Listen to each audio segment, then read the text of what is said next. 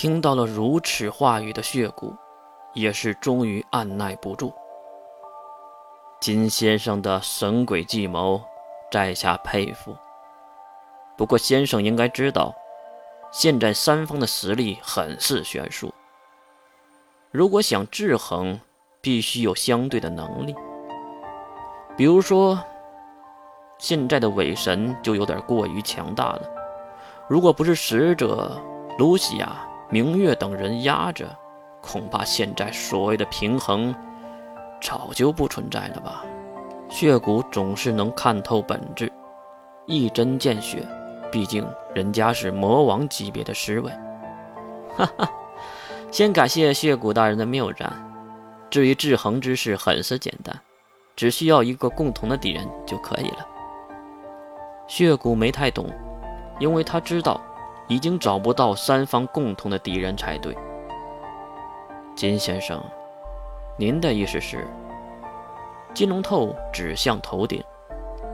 你说伪神过于强大，那就让他们从高高的天上坠落下来，如何？如果你说敌人不好找，那我们就创造一个，如何呀？等等，一旁的水兵也是开了口，可能是无法再忍耐下去了，觉得现在必须问个明白。怎么了，水兵同学？水兵站了起来，看了一眼四门和关灵，才回答：“金先生，如今人类……”都没有联合在一起，三级分化也有点过于玄幻了吧？金龙头依然是胸有成竹的笑容，只见他微微的转头看向坐在那里的月，李月小姐，到您了。月睁开双眼，大家也清晰的看到他那碧蓝的左眼和全黑的右眼。十大魔兽集齐后。我会召唤第三次进化，将现在的三十亿人口屠戮到十亿以下，并让净化来临的使命之徒先攻击伪神，重创他们后，再落地蒸发海水，与世界为敌。所有人都被越简单的一段话语说懵了。因为这简单的话语中包含太多恐怖的词汇，就算是魔王血骨，也是咽下了一口口口水，才继续提问：“以你现在的能力，能召唤第三次进化吗？”月点了点头：“可以，两个我就可以，两个你。”血骨当然听不懂这月话中的意思，这时水兵也是提问道：“你要屠戮人类到十亿以下？还有，为什么要蒸发海水？这个还是我来回答吧。”金龙透走了过来，拦下了有些坐不住的水兵。看到金龙透，水兵多少冷静了一些。屠戮人类是必须的事儿，因为现在魔法阵营过于强大，必须压制。至于为什么要蒸发海水，是为了让以后的使命之徒找不到地球，从而在不破坏三级分化的平衡，制约住三方的手段。这，这都是什么和什么呀？水兵的这句吐槽，说出了所有人的心声。谁能听懂这金龙头和月在说什么呢？我懂了，血骨竟然说他懂了。你说什么？水兵当然很诧异。潘多拉，是不是也有人信奉啊？啊！这句话问的水兵都懵了，急忙看向金龙头寻求答案。看到金龙透的脸上的笑容时，水兵整个人都不好了。不愧是魔王血骨大人，您猜得很对。潘多拉女王越以前的子民还会信奉潘多拉，会以潘多拉新人类帝国自称的活下去。并以其他人类为敌。为什么呀？这次不是水兵，而是士门问的，而回答他的竟然就是水兵。可能水兵也懂了，因为人类只要活着，就会以各种借口去发起战争，什么辐射、信仰、地域，甚至用口味不同也能打起来。所以，为了让人类别灭了自己。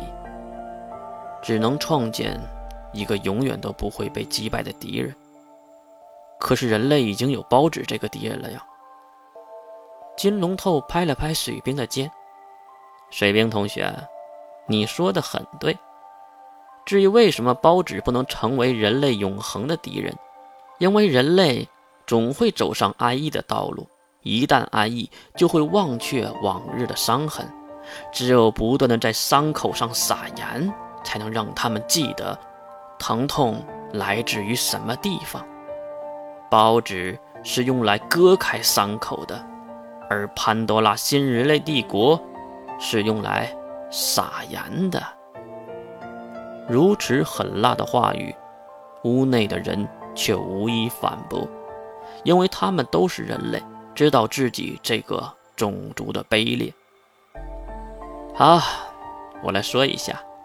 蛇教会的作用，作为人类未来重要的势力之一，在三级分化后成为信奉伪神的教会，人类的终极结合体，以歼灭包纸、击败潘多拉为己任的组织。金龙头又看向了月，我这样说，没问题吧？月抬眼瞪向金龙头，你是不是忘了什么？金龙头故意的沉思一下，然后突然喊道：“啊哈，差点忘了！现在的包纸将会被第三次进化的更强的新包纸代替，潘多拉也要杀包子了。所以，潘多拉新人类帝国和未来的人类联合，只不过是信仰不同而已。毕竟，信的都是使命之徒。”一个是第一次进化的使命之徒，一个信的是第二次进化的使命之徒。我说的对吧？这话让血骨笑了起来，可能也终于懂了。呵呵呵，神鬼手段，神鬼手段呐，金先生，不愧是智者。第一次进化的郑家人不就是伪神吗？第二次进化的本来就是潘多拉。让人们信奉他们，再加上第三次来的使命之徒会成为他们共同的敌人，人类、潘多拉、伪神三方势力互相制衡，好一个三级分化！难道血骨突然就想起来了什么？难道从一开始，二十年前的火星计划，您就已经开始了这场？棋局吗？金龙透没有回答血骨，只是重新坐回自己的座位上，重新拿起那本还没有读完的书。二十八军被灭，圣物的转移，不，更早，我母亲的遇害，半宁岛双神之战，不不不，难道？傅晓在一旁接过了血骨的话。更早，早在我被送到里世界，早在达纳的计划实行之前，金家人就已经在算计了。我们都是这盘棋局上的棋子，这场名为文明的棋局。一边说，傅晓还看向那两位棋手。一个是低头玩弄头发的月，一个是抬头看书的金龙头。傅晓的话结束，一阵阵死寂，现场又回到了最开始的情况。直到金龙头扣上书本，站起身来。好了，事情总归要一步一步的来，先办眼前的事儿吧。什么事儿啊？世门可能是憋坏了，急忙喊道：“当然是要杀了第二魔兽。屋里的人都互相看了看，都有点怀疑自己的耳朵。